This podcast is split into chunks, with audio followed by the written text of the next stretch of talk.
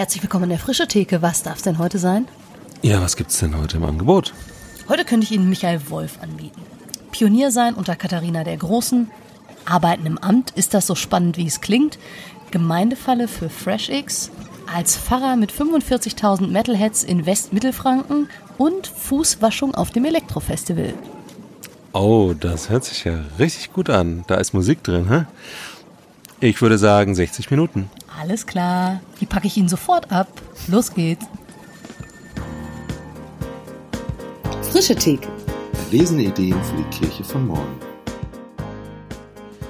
Herzlich willkommen bei einer neuen Folge der Frische Theke. Hier sind Rolf und Katharina und wir sitzen hier gemeinsam mit Michael Wolf und wir sind noch immer in Nürnberg, weil es hier besonders schön ist. Aber du weißt ja gar nicht, ob der, dieser Podcast als zweiter ausgestrahlt wird. Doch, das habe ich jetzt hiermit sozusagen festgelegt. Vielleicht wird auch als dritter ausgestrahlt. Oh nein, ja. stimmt. Mal sehen. Lieber Michael, herzlich willkommen äh, oder äh, danke, dass du uns willkommen heißt, so müsste man das ja eher sagen. Äh, wir sitzen hier im Amt für Gemeindedienst. Hier hast du lange gearbeitet und tust es mittlerweile nicht mehr. Und du bist jemand, der schon lange auch mit FreshX unterwegs ist. Und vielleicht steigen wir so einfach mal ein. Was ist deine Geschichte ähm, mit FreshX und wenn du magst, kannst du ein bisschen auch einflechten, wer bist du eigentlich? Ah, ja, okay, dann ein großer, großer Bogen. ähm, ja, also ich war tatsächlich hier im Amt für Gemeindedienst sechs Jahre lang als Referent ähm, zuständig für missionarische Gemeindeentwicklung. Ähm, davor war ich ganz normaler Gemeindepfarrer in einem kleinen fränkischen Dorf ähm, äh, mit allem, was dazugehört. Ober-, Unter- oder Mittelfranken? In Mittelfranken, äh, gar nicht so weit weg von Nürnberg hier. Aber eigentlich bin ich ein Unterfranke, das möchte ich an der Stelle auch nochmal gern betonen. Das ist schon auch wichtig, zumindest für uns Franken. Genau. Ähm, ich war nach meinem Vikariat ähm, das ich in Fürth ähm, durchgeführt habe, war ich drei Jahre lang als, ähm, als ZA-Pfarrer in der Probedienstzeit auf der Krim Ukraine war das mal, der eine oder andere erinnert sich ja. daran. Ähm, genau, und äh, also da, wenn ich im Rückblick würde ich sagen, das war so meine erste Pioniererfahrung, die ich so gemacht habe. Also wirklich in einem Kontext, äh, wo äh, Gemeinde, äh, also evangelisch-lutherische Gemeinde eigentlich nicht existiert hat, jahrelang verboten war, wenn dann im Untergrund war mhm. und wo dann sozusagen so ein, äh, eine neue Freiheit da war, äh, sich als Gemeinde zu formieren und da Gemeinden irgendwie zu begleiten, ähm, zu überlegen, wer sind wir eigentlich, äh, was tun wir eigentlich, was bedeutet es eigentlich, evangelisch zu sein, christlich zu sein, lutherisch zu sein. Also solche Dinge. Ähm, ja, da war ich drei Jahre auf der Krim. Das mhm. waren große Pioniererfahrungen äh, im Wilden Osten für mich. Ähm, genau. Äh, wo ich immer sage, also ich möchte diese Erfahrung nicht wissen. Ähm, das waren äh, ganz wichtige Erfahrungen für mich. Aber ich bin auch froh, dass es vorbei ist, ehrlich gesagt, weil das war schon wirklich manchmal wild. Aber das ist ein anderes Thema, ja. genau. Äh, und nach meiner Gemeindezeit war ich eben hier im Amt für Gemeindedienst und da war ich eben auch zuständig für missionarische Projekte und da stand dann auch FreshX sozusagen mit ähm, im Portfolio ähm, und ich habe mich dann damit beschäftigt. Das war so diese Phase, wo wir in Bayern beobachtet haben, was in Deutschland da so passiert. Mhm. Bayern ist ja da manchmal so ein bisschen ähm, entspannter äh, und, und guckt mal, was so an Innovationen woanders passiert, weil wir in Bayern immer oder oft Tradition. denken, Tradition, schon, schon auch Laptop Laptop, aber schon auch Lederhose und ähm, äh, mir san mir. Und äh, wenn woanders was nicht mehr funktioniert, sagt man bei uns, geht es doch noch alles gut und fun funktioniert es doch noch alles super. Ähm, genau, von da haben wir das beobachtet, waren aber schon ähm, dann mit dabei und auch bei der Gründung des FreshX Netzwerks Deutschlands ähm, waren wir dann auch mit dabei, haben das ja. auch mit unterstützt, weil wir gemerkt haben, da, da steckt Energie drin, da, da ist was, was uns auch betrifft an vielen Stellen und wo wir Lust haben mitzudenken, wie mhm. das in die Zukunft gehen könnte. Und so bin ich sozusagen zu FreshX gekommen und dann hatte ich da sechs Jahre jetzt im Amt für Gemeindedienst, wo das ein großes Thema auch war und für mich geworden ist. Würdest du sagen, dass das im Nachhinein, ähm, also du sagst jetzt Krim Pioniererfahrung, ähm, jetzt mit der FreshX-Brille vielleicht auch, manche reden ja mal von der FreshX-Grammatik stärker mhm. als jetzt von, das ist ein bestimmtes Format oder so. Ähm, würdest du da irgendwie auch so Parallelen sehen oder würdest du sagen, nee, das ist schon nochmal, das hat deutlich eine andere Note oder so? Also man kann es jetzt nicht hundertprozentig vergleichen, weil natürlich ähm, da eine andere Geschichte dahinter steckt und äh, es da deutsche Gemeinden gab, als Katharina die Große die Deutschen eingeladen hat, aber ist ein bisschen äh, schon her. Ähm, die mag ich ja sehr, Katharina die, Katharina die Große. Große das, das gefällt dir, ne? Ja, es war, die war in der Ukraine auch immer sehr beliebt. Und die haben immer gesagt, ihr Lutheraner, ihr dürft bei uns sein, weil unsere Zarin hat euch eingeladen. Das war immer der Satz. Und ich habe dann erst ein bisschen überlegen müssen. Welche Zarin jetzt genau? Zarin, äh, ah, Katharina, unsere Zarin hat euch eingeladen. Ähm, genau, aber es war trotzdem auch so was Pionierhaftes, weil man tatsächlich dieses, dieses Hinhören erstmal ganz wichtig war. Mhm. Ähm, erstmal sich selber bewusst zu sein, wer sind wir, was ist unser Auftrag? Und dann aber auch genau zu schauen, was braucht diese Gesellschaft, diese postkommunistische, postsowjetische Gesellschaft überhaupt für eine Kirche? Braucht's uns? Ja? Mhm. Ähm, äh, und wenn ja, wozu? Und was könnte unser Profil sein? Was könnte und was ist unsere Leidenschaft? Äh, wo zieht's uns hin? Und und und die Gefahr war da schon, dass dass der Traditionalismus irgendwie so das große Wort wurde, nämlich zu sagen, ähm, das soll wieder so werden wie früher. Also wie früher bei der Zarin war dann da die, das Historische oder zu sagen, ähm, wir machen das genauso, wie es in Deutschland ist. Also das mhm. war so, äh, wenn ich die überzeugen wollte von der Sache, musste ich immer sagen, also in Deutschland machen wir das immer so. Dann haben die gesagt, ah ja, dann machen wir das auch so. Ja, also das, äh, das war so ein bisschen manchmal auch ein Trick, aber äh, das war irgendwie die große Sehnsucht, wir wollen so sein wie die Lutheraner in Deutschland. Aber wir haben dann immer wieder gemerkt, wir müssen uns einstellen auf die Situation der Menschen, auf die Fragen, auf die Bedürfnisse. Und von daher hatte das schon was von mit Menschen in Kontakt kommen, mhm. mit Hören, mit ähm, für den Sozialraum da sein und da seine Rolle finden und mit Netzwerkpartnern zusammen was zu entwickeln. Mhm. Ja. Ich stelle mir vor, wenn man ähm, Gemeindepfarrer war und dann auf so eine Stelle wechselt, die äh, nichts mehr mit Gemeindepfarramt zumindest unmittelbar zu tun hat, ähm, sondern eher so übergeordnet ist, dann ändert sich ja irgendwie relativ viel. Was macht man denn, wenn man in so einem Amt arbeitet und für solche, also für diese Themen sozusagen mhm. zuständig ist? Ja, also mir ist dieser Übergang auch gar nicht leicht gefallen, weil ich, also ich war sehr, sehr gerne Gemeindepfarrer und das war auch eine richtig coole Gemeinde, also wo wirklich, ähm, also wo wirklich alles irgendwie richtig noch so funktioniert hat, wie man sich das vorstellt, wo, wo ganz viel geboomt hat, wo äh, viele Jugendliche da waren, wo wir tolle Confi-Camps hatten und so weiter. Ähm, also es war eine richtig lebendige, gute Gemeinde. Ähm, ja, und dann sitzt man in so einem Amt ähm, und ist zuständig für ganz Bayern. Und Bayern, habe ich gemerkt damals, äh, ist doch relativ groß. Auch größer als Franken? Ist nicht nur Mittelfranken und Unterfranken, sondern da gehören ja noch ganz andere Ecken dazu. Da ist Schwaben dabei und die Oberpfalz. Gut, da gibt es jetzt nicht so viele evangelische, aber... Und äh, Südostoberbayern, wie mir mal jemand sagte. Hier so Traunstein, ja, Südostoberbayern. Ja, das ist für mich auch noch unbekanntes Land. Selbst jetzt, wo ich in München arbeite. So was wie Ostwestfalen. Es gibt es wirklich vielleicht irgendwie irgendwie, ja. Genau. Also ähm, ja, man hat äh, plötzlich einen anderen Blick natürlich. Und ich habe schon auch viel vermisst, so dieses, äh, also Gemeinde ist ja viel so kontinuierlich, wir bauen was auf mit Konfis, mit Kirchenvorstand, wir entwickeln was vor Ort.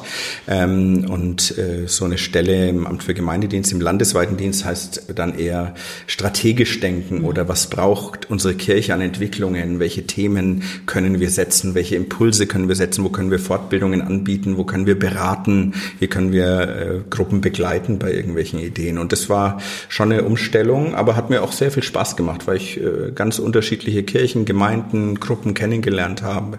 Mit ganz viel Leidenschaft für Kirche, mit Sehnsucht, dass Kirche, dass da was aufbricht, dass es neue Wege gehen, geben muss. Äh, das war doch vielen relativ deutlich, mhm. auch in Bayern. ähm, ja, und dann, äh, dann sozusagen mit den Leuten sich auf den Weg machen und schauen, ähm, wie können wir gut in die Zukunft gehen als Kirche.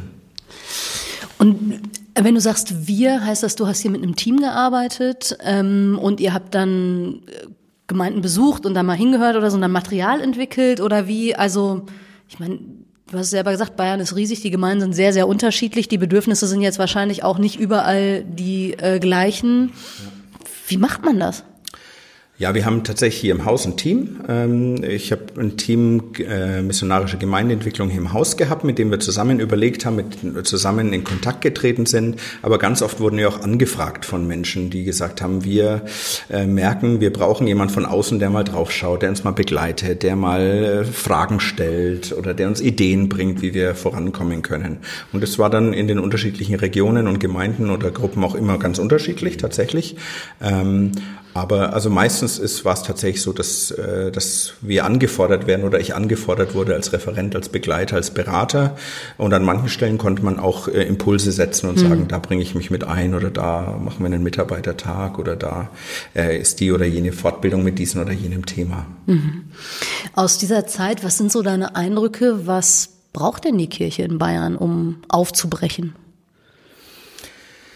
Ja, also äh, ich, ich bin nach wie vor der Überzeugung, dass, dass vieles auch gut funktioniert tatsächlich. Also wenn ich dann meine Gemeinde denke, da ist vieles und da, und da braucht es gar nicht viel, äh, was, äh, was, was Neues sein muss, sondern das ist gut und sinnvoll, wenn das so weitergeht. Also da, da muss man gar nicht alles neu erfinden. Von daher gefällt mir dieser Gedanke von der Mixed Economy von der FreshX eigentlich sehr gut, zu sagen, wir nehmen auch wahr, was läuft gut mhm. und wir schätzen es auch wert äh, und wir lieben das und, und feiern das auch und gönnen uns das auch an dieser Stelle und jener Stelle, das so weiterzumachen, weil es gut funktioniert. Ähm, also das ist, finde ich, erstmal eine äh, gute Grundhaltung. Aber auf der anderen Seite merken wir natürlich auch in Bayern, ähm, dass es an vielen Stellen auch bröckeln, dass es auch schwierig wird, dass vieles nicht mehr selbstverständlich ist. Ähm, und da erlebe ich bei vielen auch eine Sehnsucht zu überlegen, wie kann Kirche der Zukunft auch ausschauen, auch mit Theologiestudierenden und Nachwuchs, aber auch mit, äh, mit Kirchenvorsteherinnen und Kirchenvorstehern in unserer Kirche und da zu schauen, was wie können wir näher an den Leuten dran sein? Wie können wir wieder bei den Leuten sein?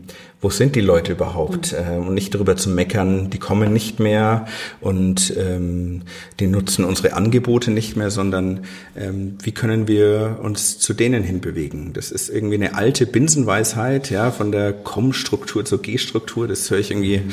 oder das liest man seit 20 Jahren irgendwie in der Kirche, aber das wirklich konsequent durchzudenken, was das heißt, das habe ich eigentlich erst so bei FreshX kennengelernt. Dieses, dieses wirklich hingehen äh, und Dasein ohne, ohne jetzt immer gleich zu denken und die müssen dann am nächsten Sonntag in den Sonntagsgottesdienst zu gehen, sondern da entstehen vielleicht neue Orte, ähm, neue Formen, neue Ausgestaltung von Kirche. Dieses Hinhören und dieses, ähm, wie macht man das als Amt? Weil ihr ja wahrscheinlich das auch, ähm, oder du zumindest als Referent, das dann selbst äh, sicherlich versucht hast umzusetzen in, in deinen direkten Ansprechpartnern und da, wo du quasi dann innerhalb der, äh, der Kirche in Bayern und der Gemeinden oder mit wem du dann immer konkret zu tun hattest. Mhm. Geht das? Ja, es geht immer nur gemeinsam, glaube ich tatsächlich. Also ich, es geht nicht, dass, äh, dass ich jetzt höre und sage, übrigens, das habe ich gehört und so ist es jetzt, äh, ähm, sondern ich glaube, das ist äh, eine Einübung einer Haltung und das kann man, wenn man begleitet, glaube ich, schon tun. Also äh, und da gibt es ja auch das ein oder andere Handwerkszeug mhm. dazu. Ähm, äh, da mehr hinzuschauen, genauer hinzuschauen, genauer hinzuhören und zu überlegen, was, was braucht unsere Kommune, was braucht unser Stadtteil, unser Dorf eigentlich von uns als Kirchen, wo können wir uns auch einbringen, wo ist es sinnvoll, wo ist es unser Profil, dass wir uns einbringen können. Und ähm, ja, also ich, ich habe das an vielen Stellen immer wieder äh, eingebracht und habe doch den Eindruck, dass dann viele sich auf den Weg gemacht haben und gesagt, ja, das stimmt. Äh, wir müssten die Leute viel mehr fragen. Wir müssten viel mehr mit den Leuten in Kontakt mhm. kommen. Wir müssten wirklich viel näher dran sein. Äh, manche haben dann wirklich immer so gefragt, ja, aber wie geht's denn? Ich, ich kann doch nicht alle, äh, wir können nicht alle Gemeindemitglieder befragen. Also es gibt kleinere Landgemeinden bei uns, die haben es tatsächlich mal gemacht. Die haben gesagt, wir haben alle ja. Gemeindemitglieder, alle Bewohner unseres Dorfes ausführlich befragt. Ähm, das kann natürlich nicht jede Gemeinde machen, aber das war so ein Weg und die haben dann auch gesagt, das, das hat unglaublich viel verändert bei uns, als wir mal wirklich nachgefragt haben, was braucht ihr denn eigentlich, was sind eure Themen? Ist dir was im Gedächtnis geblieben noch, was besonders eindrücklich war an Dinge, die solche Gemeinden rausgefunden haben und vielleicht auch umgesetzt haben dann und was sich verändert hat? Naja, in dem einen besagten Dorf da im Westmittelfränkischen, also um jetzt mal geografisch noch ein bisschen spezifischer zu werden, wenn wir schon über Südost-Oberbayern gesprochen haben. Ähm, also es ist wirklich auch eine, eine sehr traditionell evangelische Ecke, ähm, sehr kleine Dörfer, sehr kleinteilig. Und da hat eine Gemeinde tatsächlich mal gesagt, wir fragen jetzt mal die Leute, die hier wohnen, was braucht ihr denn eigentlich, was sind eure Themen? Und die haben ähm, sich da sehr viel Zeit genommen. Ähm, und manche haben gesagt, also es ist ja Wahnsinn, was ihr da macht. Also ihr macht ja nichts mehr anders, als da wirklich da stundenlang mit den Leuten zu reden. Und da ist aber dann wirklich rausgekommen, äh, es braucht irgendwie bei uns vor Ort Nachbarschaftshilfe. Ähm, ja, so kleine Dinge. Ich komme nicht in die Stadt zum Einkaufen oder so auch immer oder dieses oder jenes. Ähm, es waren auch manchmal ganz kleine Dinge, aber wir bräuchten da irgendwie jemand. Wie, wie schaffen wir das, mehr miteinander äh, zu kommunizieren und über unsere Bedürfnisse zu reden und uns auch gegenseitig zu helfen? Und dann waren da ganz viele bereit ähm, und die haben dann so ein äh, Telefon eingerichtet, ähm, wo mittlerweile unter der Trägerschaft der, der Kirchengemeinde vor Ort so ein Nachbarschaftsnetz aufgebaut worden ist, wo man solche Dinge entwickeln kann ähm, und wo man Antworten bekommt und Hilfe bekommt. Ähm, Mehrgenerationenprojekt ist auch daraus entstanden, wo die gesagt haben, äh, was ist denn und die unterschiedlichen Generationen haben so wenig miteinander zu tun, was ist mit unseren Älteren, können wir die nicht besser. Also für so ein ganz kleines Dorf ist da, finde ich, sehr, sehr viel passiert, allein dadurch, dass, dass man mal gefragt hat.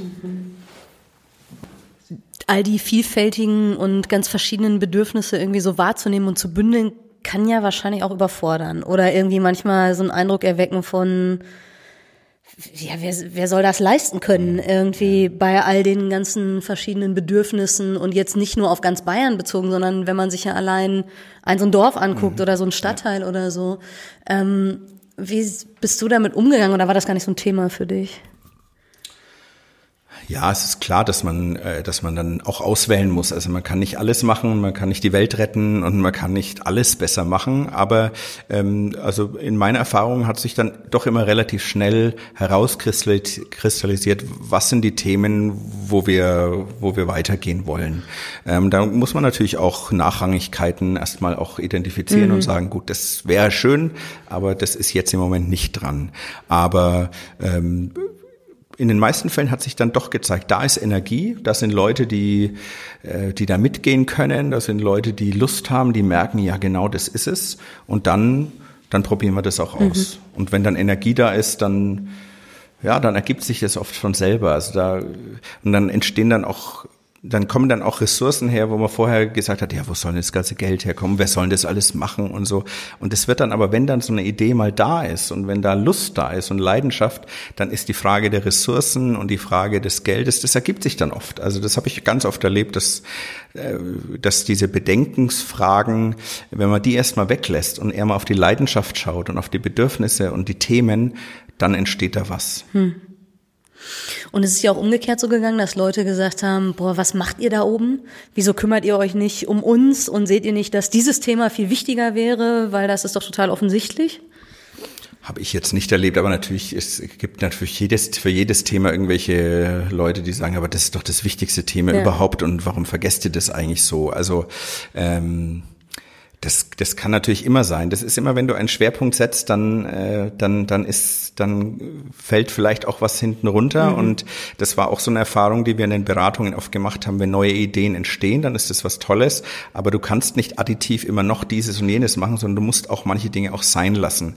Und das ist eine Übung, die wir als Kirche meiner Meinung nach äh, noch sehr einüben müssen. Also wirklich Dinge auch sein zu lassen, ohne das dann schlecht zu machen, sondern mhm. das würdigend zu verabschieden und zu sagen, das war gut, ähm, aber jetzt ist was anderes dran und dann kann auch was Neues entstehen. Das müssen wir, glaube ich, noch ein bisschen üben, ähm, Dinge auch äh, zu beenden. Und bei allen Dingen, die wir aufhören, wird es immer Menschen geben, die sagen, aber das ist doch schrecklich, weil das war doch so wichtig ja. und so wertvoll. Also, ähm, aber ich, wir denken tatsächlich, also das erlebe ich wirklich so, wir denken immer in diesen äh, riesigen Zyklen. Also damit irgendwas toll ist und eine gute Sache ist, muss es immer erst 50 oder 100 Jahre bestehen.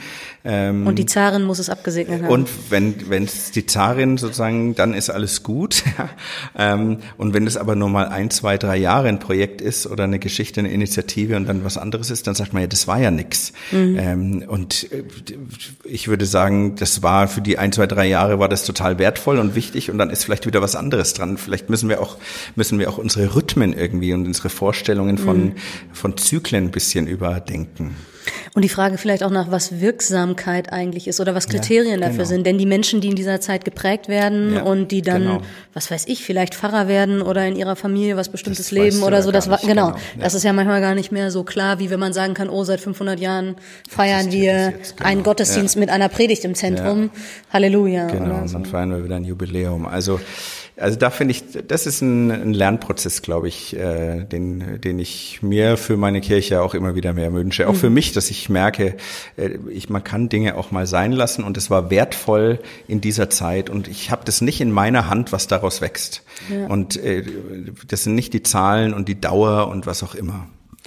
Ja, und wir hatten es vorhin also in dem letzten Podcast mit Martin Benz, den ihr wahrscheinlich vor zwei Wochen gehört habt.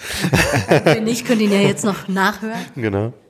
Da hatten das auch mit, ähm, mit dem Begriff, oder war das sogar, egal, auf jeden Fall hatten wir mit ihm gesprochen, den Begriff äh, gemeindebildend, das war Mittagessen davor, ne?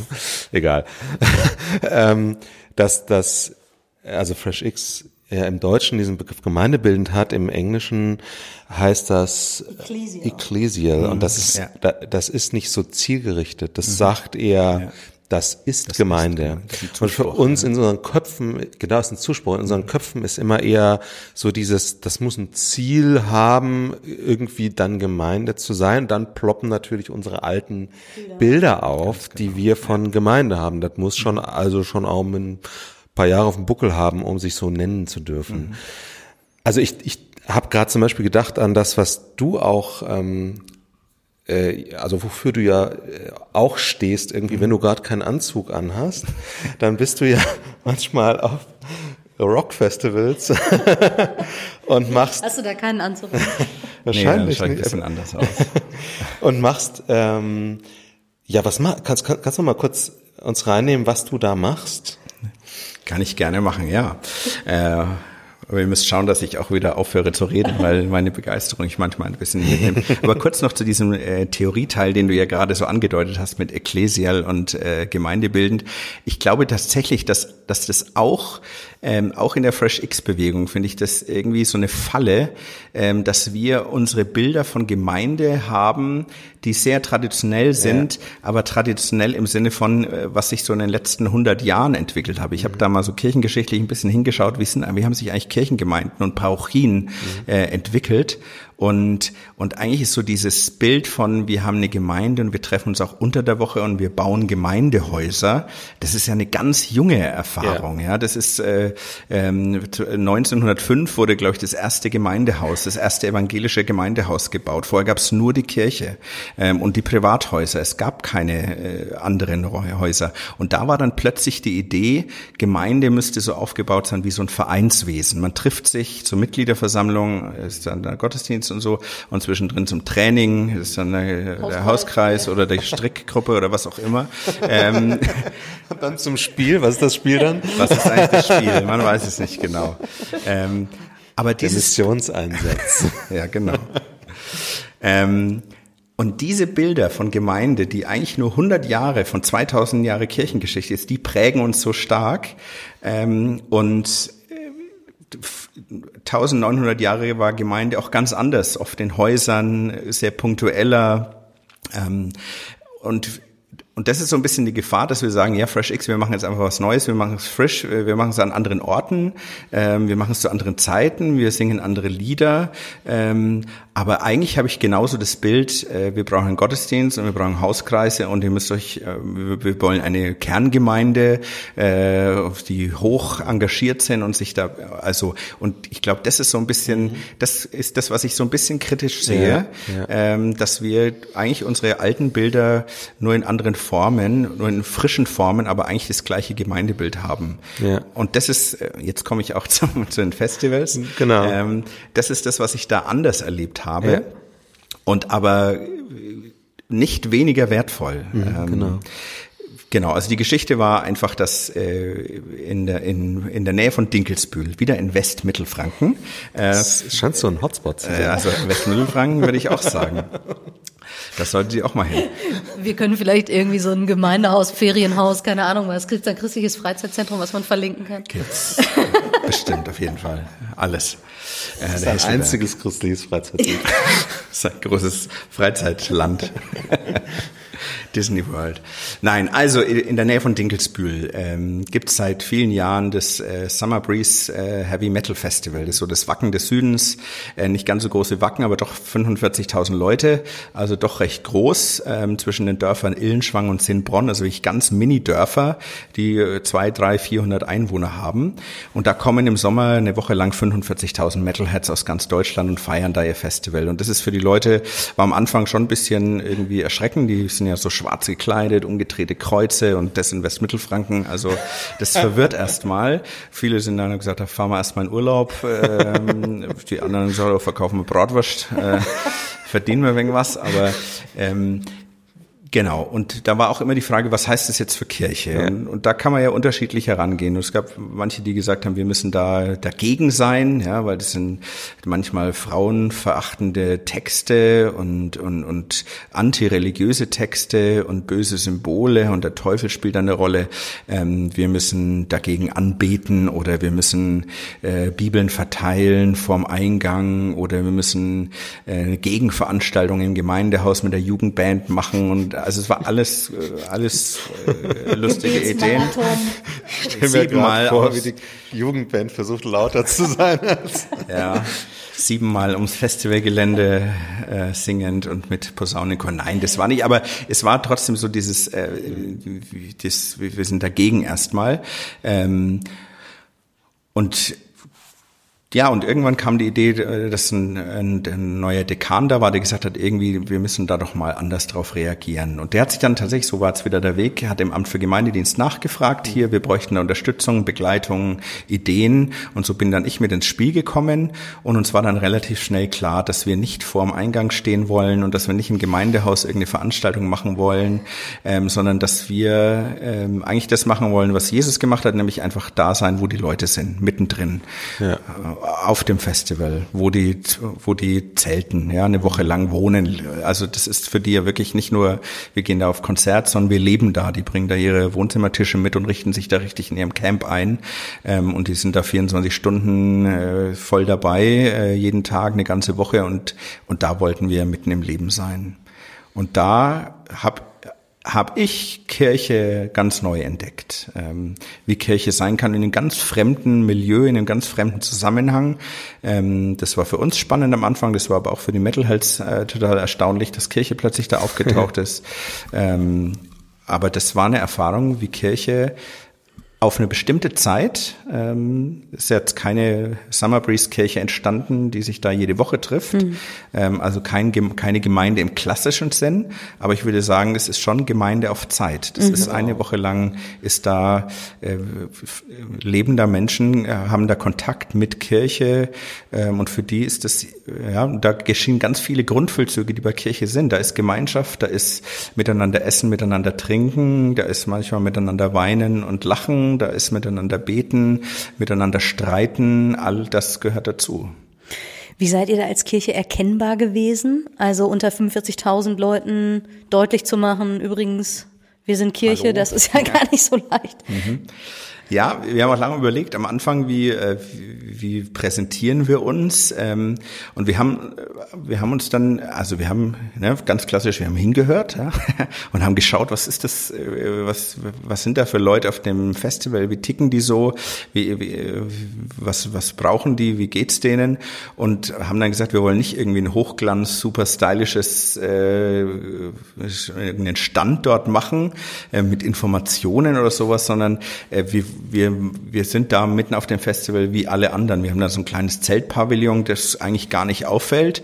Ähm, haben schon gesagt, wir wollen auf den Marktplatz, also wo die ganzen Essstände und Schnapsstände und äh, der kleine Supermarkt in der Scheune ist und so weiter. Also da, wo das Leben, äh, wo alle vorbeikommen, wo das Leben stattfindet. Und wir haben dann, äh, haben dann einfach ein sehr äh, improvisiertes Schild dran geklebt, haben lange überlegt, wie wir uns nennen, hatten so kreative Ideen wie, was weiß ich, die Tankstelle oder so oder, äh, oder ganz klassischer kirchliche, kirchliche Idee war Zelt der Seelsorge. Oh. Ähm, aber wir, uns war schnell klar, wir wollen eigentlich nicht irgendwie für die mühseligen und beladenen und Dasein und Seelsorge ist auch ein sehr churchy Begriff und so weiter.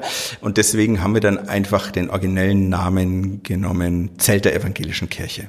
Ja, also so was draußen dran steht, ist auch genau, drin. Wir haben so. gesagt, wir sagen einfach, was da drin ist. Und und das hat ähm, und ich weiß im ersten Jahr, das war wirklich, wir waren total gespannt, aber die Gesichter der Leute, das war faszinierend, was da abgelaufen ist von völliger Verwunderung, von Schock, von von äh, Mittelfingern, die uns gezeigt wurden, äh, von äh, Lachen und die meiste Frage wirklich in den letzten Jahren war immer, ähm, also mittlerweile ist es nicht mehr so, aber die ersten Jahre war wirklich, dass die Leute gekommen sind und gesagt haben, meint ihr das wirklich ernst? Ja, ist, ist das ein Witz oder ja, seid ihr wirklich eine Satireveranstaltung genau, oder so? Kann, das ist ja bei so Festivals durchaus möglich, ja. die Festivalkirche vom Heiligen was auch immer. Und dann ähm, tankst du da was anderes Genau. Ja. Nee, ähm, die haben wirklich gefragt und hat sich auch das Gerücht ein bisschen gehalten, dass das gar nicht stimmt und die tun nur so. Äh, das ist gar nicht richtig eine Kirche, aber irgendwann haben sie doch gemerkt, nee, das sind wirklich, das sind Leute von der Kirche und es sind echt ein Pfarrer dabei und so zum Anfassen und äh, ähm, also das war für die äh, tatsächlich äh, eine krasse Begegnung. Hattest du ein Ledertalar an? äh, nee, tatsächlich nicht. Tatsächlich nicht. Wir hatten keine kirchliche, auch kein Collarhemd oder irgendwelche ja. Jesus-T-Shirts. Nee, wir waren eigentlich relativ normal da. Ähm, Genau, und, und unser Konzept war bei Summer Breeze tatsächlich erstmal, wir sind jetzt erstmal da und schauen mal, hm. was passiert. Ähm, wir hatten so kleine Sachen wie, keine Ahnung, Sonnencreme da und äh, Campingstühle zum was Dasein. Was man so brauchen kann. Was halt nützlich ist ja. in so einem Zusammenhang. Und äh, das Allerwichtigste, äh, die Handy-Ladestation, denn ja, also das macht, macht total Sinn, ja. Ähm, das war nämlich, da habe ich nämlich eine Bekannte von mir gefragt, gesagt, was braucht man denn auf so einem Festival? Was können ja. wir da Gutes tun? Und da habe ich gesagt, nee, da braucht man Strom, weil das Handy ist irgendwann leer ja, und du hast keine Powerbank irgendwann dabei und so. Und dann habe ich gesagt, ja, genau, Handy-Ladestation. Und sind die Leute dann so vertrauensvoll, dass sie sagen, ach, beim Fahrer lasse ich mein Handy so und komme in einer halben Stunde wieder? Oder bleiben die und dann hast du Gelegenheit zu reden? Beides. Also am Anfang habe ich tatsächlich oft so, dass die gesagt haben, okay, ich tue jetzt mal hier mein Handy hier anstecken, aber ich setze mich mal brav daneben und warte, bis das aufgeladen ist, weil so ein Handy ist ja doch auch wertvoll. Eben. Also und wir können natürlich auch nicht gewährleisten, wenn da 50 Handys dranhängen, äh, dass wir genau schauen, wer nimmt da welches mit. Von daher haben wir schon immer dazu gesagt, also besser wäre es natürlich, wenn du, wenn du äh, drauf, also wir können ja nicht irgendwie das äh, versichert äh, dir da lassen. Ähm, genau. Und der ein oder andere ist dann wirklich da, hat sich daneben hingesetzt und hat sich das so ein bisschen angeschaut und ist dann aber auch für sich geblieben. Das dürfte auch sein. Also es war jetzt nicht das sagen Gespräch gegen Handy aufladen, äh, sondern mit Gebet am Ende. Genau, mit ohne Segen kommst du ja nicht ja. wieder raus. Nee, also die durften einfach schauen, schauen und gucken.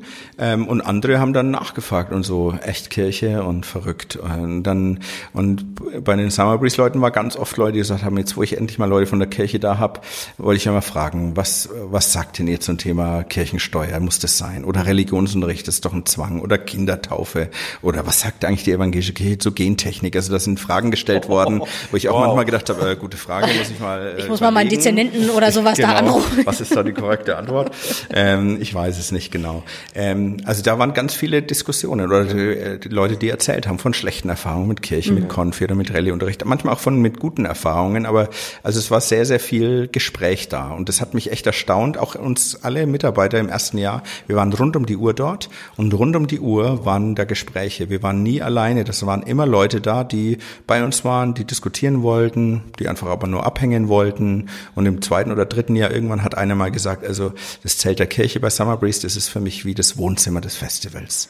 Das war dann für uns, gell? Das ja, ist irgendwie das ist balsam für die Seele, ne? Ja. ja das, oh, da haben wir gedacht, okay, jetzt haben wir es geschafft. Ja. ja. Äh, wenn das äh, rüberkommt, dass, dass das ein Ort ist, wo ich immer hingehen kann, wo ich Gastfreundschaft erlebe, lebe, äh, wo ich immer Menschen treffe, die mir wohlgesonnen sind, wo ich diskutieren kann über alles, was ich eigentlich möchte.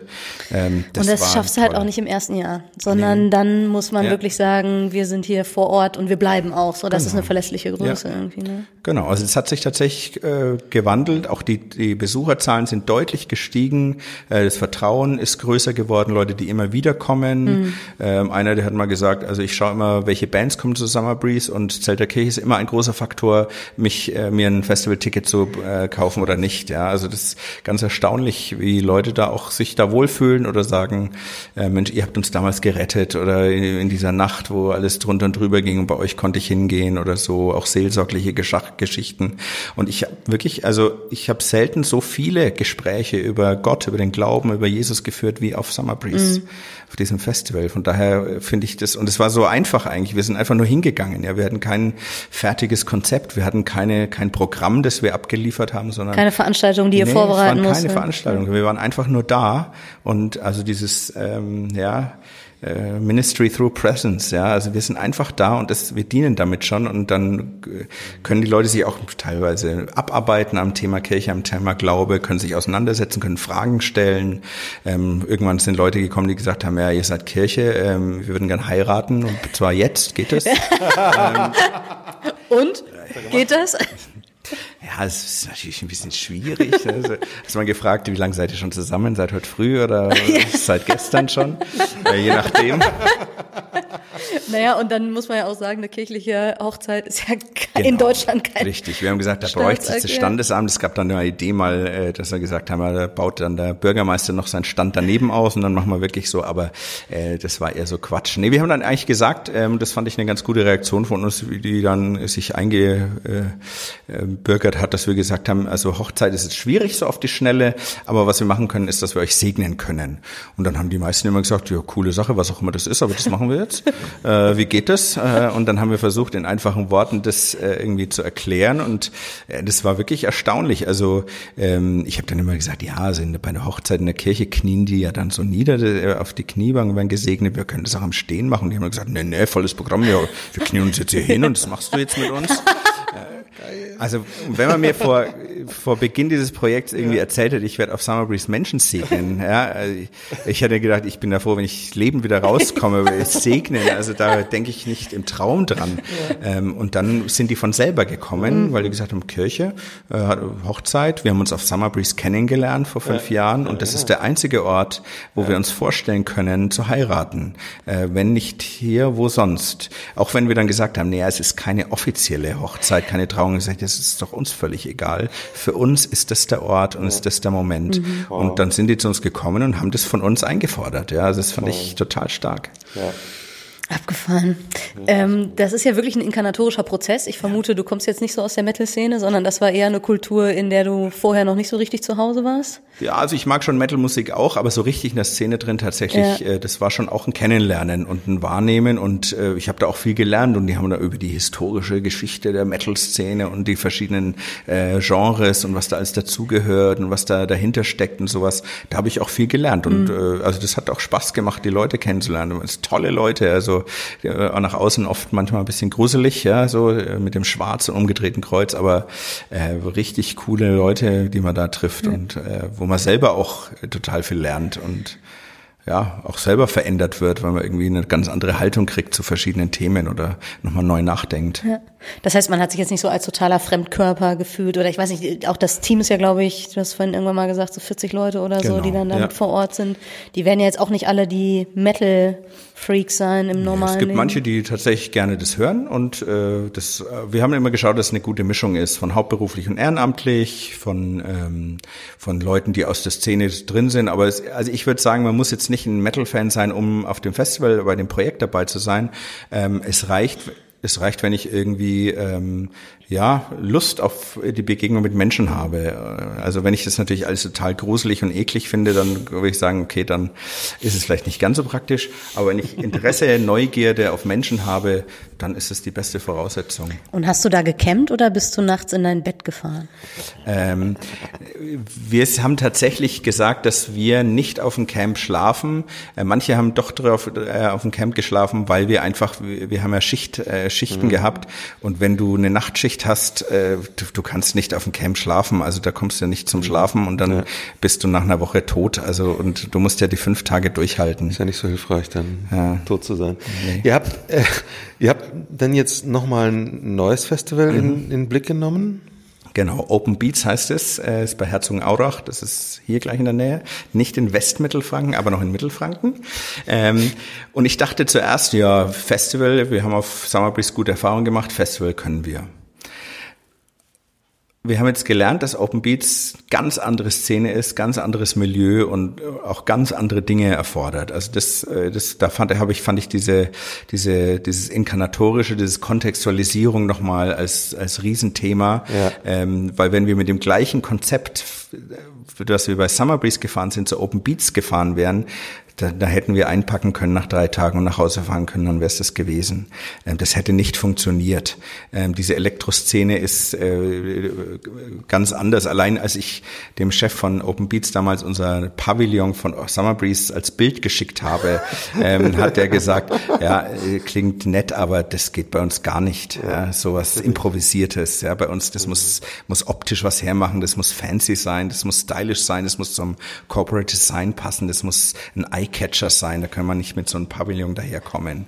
Ähm, und dann haben die uns für uns so eine kleine Kirche gebaut. Ähm, äh, wir haben es dann Open Church genannt, von Open Beats eben, haben uns unser Logo angeglichen an das vom Festival mit einem Kreuz drin, haben drunter Evangelisch-Lutherische Kirche in Bayern geschrieben.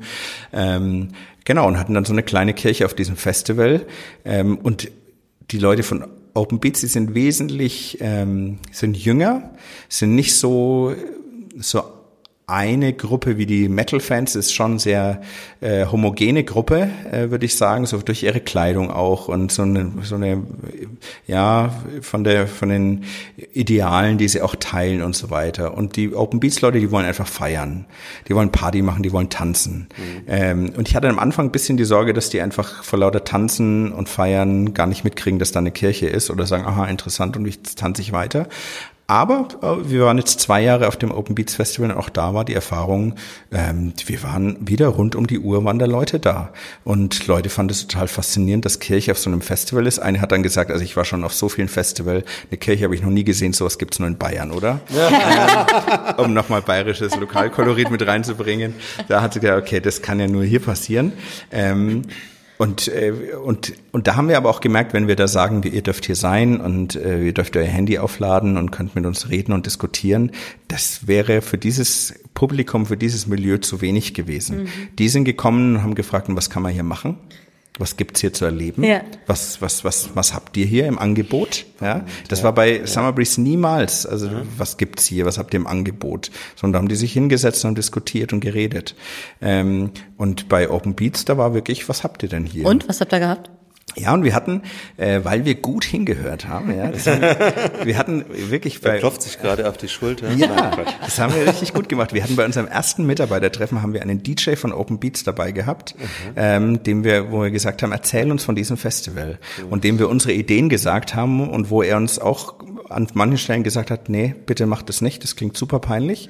Und an manchen Stellen gesagt hat, das klingt super, das würde uns gefallen. Also das war... Hatte der mit Kirche irgendwas zu tun? Nee, gar nichts überhaupt nichts. Wie seid ihr an den rangekommen? Den, einer von unseren Mitarbeitern kannte den, der, der gesagt hat, das ist ein alter Klassenkamerad oder den kenne ich irgendwie und der hat da schon aufgelegt. Beziehung. Den fragen wir uns. Ja, Beziehung, Netzwerken und dann ja. und die mit einbeziehen. Das hat uns total viel gebracht. Und wir hatten auch Leute eben auch im Mitarbeiterkreis, die diese Musik gut, äh, sehr gut kennen und das hören. Da hat uns einer von den Theologiestudierenden, der Jonas, der hat uns dann einen anderthalbstündigen Vortrag über die Geschichte und Entstehung dieser Musikszene und sowas und welche wichtigen Begriffe es da gibt und sowas äh, so eingeführt. Und das macht einen auch demütig, oder? Ja, also ja, ich im, im Hören merke ich jetzt gerade, wie leichtfertig man manchmal denkt, naja, wir haben es ja natürlich, weiß wir, wissen wir und so gehört, und genau. ja genau. Ich habe auch schon mal Elektro im Radio gehört. Genau. Ich bin voll dabei, ne? Ja. Genau. Nee, also das das haben wir uns damals echt gegönnt und das hat sich äh, würde ich sagen echt ausge, ausgezahlt. Wir hatten ähm, natürlich die Handy-Ladestation, die ist milieuübergreifend und festivalübergreifend. Wahrscheinlich gehört WLAN auch noch dazu, was so milieuübergreifend sein könnte. Genau, ja. Also das zieht bei allen Milieus das ist gar keine Frage. Aber wir hatten dann noch zusätzlich, wir hatten noch eine WLAN-Fotobox, äh, äh, wo man sozusagen Fotos machen konnte zum Ausdrucken und zum Mitnehmen mit unserem Logo drauf und mit Bildern. Das war natürlich sehr niedrigschwellig, also auch super ein kostenloses Bild mitnehmen. Das wurde uns halt gespendet von einer Fotobox hier in der Nähe. Ähm, das war super. Ähm, wir hatten aber auch so eine Gebetsecke, wo man Kerzen anzünden konnte. Ähm, so eine stille Ecke haben wir es genannt. Still war es dann natürlich nie auf dem Elektrofestival, aber so ein bisschen abgegrenzt so. Ähm, äh, wir hatten, wir haben wirklich einen Altar aufgebaut, weil wir gesagt haben, wenn, das, wenn wir eine Kirche sind, wenn da steht Open Church, dann, dann muss da auch ein Altar sein mit brennenden Kerzen rund ja. um die Uhr. Ähm, und es war auch wirklich, die Leute haben das als Kirche wahrgenommen. Die sind dann, äh, die waren halb nackt, aber haben gesagt, also meine, meine Cappy muss ich abnehmen, wenn ich in die Kirche gehe. Ja, also das, das war ihnen irgendwie doch So viel wichtig. zu den alten Bildern, ja, die man so ja. in sich trägt. Oder ja. der eine oder andere hatte eine Bierdose in der Hand und hat dann mir vor der Kirche gesagt, kannst du mal halten, ich gehe mal in die Kirche rein. Wo ich gesagt habe, hey, du kannst die ruhig mitnehmen. So, ne, spinnst du, ich kann doch nicht mit Bier in die Kirche. Ähm, und manche standen... Also in, wenn man irgendwo mit Bier in die Kirche, dann wohl in Bayern, in Bayern. oder? ja. War dieses Bayern-Bild, das ist hier so, naja, ähm, selber schuld. Ähm, Genau, es gab auch Leute, die gesagt haben, ey, ich war, ich kann nicht in eine Kirche gehen, da, äh, das, ich war noch nie äh, oder ich war schon seit 20 Jahren nicht mehr in der Kirche, ich kann diese Kirche nicht betreten. Und Kumpels haben gesagt, jetzt geh halt mit rein, wir schauen uns das jetzt halt mal an. Nee, ich kann da doch nicht reingehen und dann diese Schwelle in unsere Open Church reinzugehen und dann irgendwie, boah, ich bin in der Kirche. Äh, das war irgendwie für die Leute schon irgendwie auch was Besonderes und hat die angezogen, hat auch wirklich optisch was hergemacht, also das äh, hat schon auch angezogen und wir hatten aber auch äh, Dinge wie, ähm, wir haben ein paar Segnungen angeboten, tatsächlich, mhm. haben Plakate geschrieben und das sind, also wir haben bestimmt 300, 400 Leute gesegnet auf Ach. Open Beats. Ähm, das war richtig, ähm, und die Leute haben gefragt, da muss man manchmal ein bisschen aufpassen, dass es nicht zu Las Vegas-Style-mäßig wurde. Ja. Aber da haben wir auch äh, einen guten Weg gefunden, dass wir, wenn wir gemerkt haben, die sind jetzt zu betrunken und machen das nur aus Gaudi, dass wir ihnen gesagt haben, also Leute, Segen ist uns echt was Wichtiges und was Wertvolles und äh, kommt morgen nüchtern wieder, dann machen wir das, aber jetzt hat es irgendwie keinen Sinn. Und die meisten haben das auch immer eingesehen oder haben im, im Nachhinein, ja, so gesagt, es war schon gut. Einer hat mal wirklich gesagt, ich fand es jetzt eigentlich gut, dass ihr das nicht gemacht habt, weil das hat uns irgendwie gezeigt, dass es doch irgendwie, dass es kein Quatsch ist und dass das irgendwie ernst nehmt. Ähm, und ein paar Theologiestudierende, das fand ich total witzig, die hatten hatten auch noch die Idee, äh, lass uns doch Fußwaschung machen. Ja. Das ist natürlich auf dem Festival wirklich auch sinnvoll. Ja, das machen wir eben. Das und auch eine Schwelle, über die man dann selber geht, als ja. Waschender. So, ne? Richtig, ja, es war tatsächlich, wir hatten im ersten Jahr 17 Mitarbeiter und Mitarbeiterinnen und von denen haben drei Leute gesagt, wir würden Füße waschen und der Rest hat gesagt, nee, machen wir nicht. Ähm, aber und es war haben sich Leute die Füße waschen lassen? Ja, tatsächlich. Also es war, und das war wirklich schon auch die Erfahrung, weil wir gefragt haben, was, was brauchen die? Und dann so diese alte jesuanische Tradition Fußwaschung auf dem Festival, wenn die da barfuß rumhüpfen die ganze Zeit im Sand und so weiter, schmutzige Füße. Also das leuchtet sehr ein, finde ich, wenn man darüber mhm. nachdenkt. Ähm, und dann hatten wir auf unseren Plakaten Fußwaschung draufstehen. Ähm, und das war, das war so witzig, weil die Leute haben sich jetzt durchgelesen und haben dann so, äh, wie jetzt? Ihr würdet jetzt meine Füße waschen. Einfach so. Warum? Ja, wie kommt ihr da drauf? Kostenlos. Ja, meine stinkigen Füße, die ich seit drei Tagen nicht gewaschen habe. Wie krass ja, ist das denn? Ja, also ähm, und dann konnten wir gut ins Gespräch kommen und sagen, ja, das machen wir kostenlos. Ähm, Jesus hat auch, ist gekommen, um den Menschen zu dienen. Und genau deswegen sind wir hier auf dem Festival und das wollen wir für euch tun. Ähm, es gab schon auch viele, die gesagt haben, ähm, ja, nee, das ist mir irgendwie doch zu intim. Das verstehe ich sehr, sehr mhm. gut. Also meine Füße irgendwie von jemand Fremden da, das ist, das ist nicht jedermanns Sache. Ähm, aber die, die es äh, machen haben lassen, die waren echt, haben gesagt, wow, das war irgendwie eine äh, krasse Erfahrung jetzt. Das hatte ich irgendwie noch nie, dass jemand sich vor mich hinkniet, äh, einfach so und sich um meine Füße kümmert. Und unsere Jungs, die haben dann so richtig mit, mit Fußbutter und Kühlgel, ich wusste gar nicht, was es so gibt, aber ähm, das, ist, das ist total ja. gut. Und die haben dann, ja, es war jetzt nicht so biblisch natürlich, aber die haben gesagt, also, aber jetzt auch nicht unbiblisch. Das halt kontextualisiert. Ja, ja genau. Und wir, gesagt, wir wollen den Leuten echt was Gutes tun. Ja. Und letztes Jahr war echt eine schöne schöne Erfahrung. Da äh, hat, hat, haben Leute von uns dann äh, Füße gewaschen und dann hat am Ende der Typ gesagt, boah, das war jetzt so schön äh, jetzt, jetzt muss ich euch die Füße waschen. Das ist doch eigentlich logisch, oder? Wow. Ähm, und dann war das, dann das hat er sich hingekniet, ja. wo ich auch gedacht habe, wow, das war echt ein äh, heiliger Moment, wo der sich dann hingekniet hat und unseren Mitarbeitern die Füße mit ganz viel Liebe und Zeit äh, gewaschen hat. Also wow. das war, war echt ein Highlight. Ja. ja. Also dieses Dienen gegenseitig und für die Leute da sind, das hat die Leute schon beeindruckt, mhm. dass wir da jetzt nicht irgendwie ähm, die voll predigen oder uns auf die Bierkiste stellen und irgendwelche Bibelzitate ähm, rezitieren. Oder Geld sammeln. Oder Geld ja, sammeln, ja, auch so ein klassischer. Wir sammeln für, auch wenn es für einen guten Zweck ist, aber jetzt wollt ihr schon wieder Geld, mhm. sondern wir sind einfach nur da für euch, wir wollen nicht Gutes tun und es gibt ja auch keine Spendenbox, wo wir was reintun können, sondern wir sind einfach für euch da. Und das waren Begegnungen auch auf Open Beats, mit, von der Segnung bis Fußwaschung bis in Gespräche nachts um vier Uhr, je später die Nacht natürlich, desto philosophischer wird's oft. ähm, also das waren Begegnungen und solche Leute, die treffe ich sonst, die trifft man sonst nie, ja, die kommen ja nie in eine Kirchengemeinde, warum auch? Und die meisten haben auch erzählt, längst ausgetreten oder Konfirmation das letzte Mal irgendwie in der Kirche gewesen, wenn überhaupt. Also und aber weil wir zu ihnen kommen, ja, in ihr, in ihre Hut, ja, in ihr Milieu, in ihre Szene, auf ihr. Festival, äh, nehmen sie es wahr, finden es interessant, ist vielleicht auch die Fremdheit, die, die sie anlockt und machen dann eine Erfahrung von, ähm, ah, wenn Kirche so ist, äh, das, das klingt gar nicht so schlecht mhm. eigentlich. Das ist irgendwie für mich so der Inbegriff von Gemeinde mhm. sein und Kirche sein. Ähm, genau. Ekklesi Ekklesial zu sein. Das ist, also äh, finde ich total faszinierend ja. und würde mir so wünschen, dass das, dass uns das viel öfter gelingt. Also ich weiß nicht, ob es gelingen das richtige, der richtige Vokabel ist. Das klingt wieder so nach Leistung, aber es, ähm, ja doch, dass man es zumindest versucht und versucht an an den Orten, wo man irgendwie denkt hin, also dass dass man gebraucht wird und dass man gerne hingeht oder vielleicht auch manchmal ungerne hingeht, aber dann merkt, dass es gut ist. Ja, also ich glaube auch, das ist eigentlich vom Konzept ist es ja gar nicht schwierig. Es ist wirklich dieses Hingehen, dieses gut hinhören und schauen, was braucht's da und dann da sein. Ja, und und, aber, und dann aber auch als Kirche präsent sein. Also wir hätten ja. natürlich auf dem Festival auch untergehen können, mhm. einfach ohne irgendein Logo, ohne als Kirche oder als Christen irgendwie präsent zu sein. Dann wäre es irgendwie verpufft, glaube ich. Ja. Aber so war das als Kirche wahrgenommen, Erfahrung mit Kirche.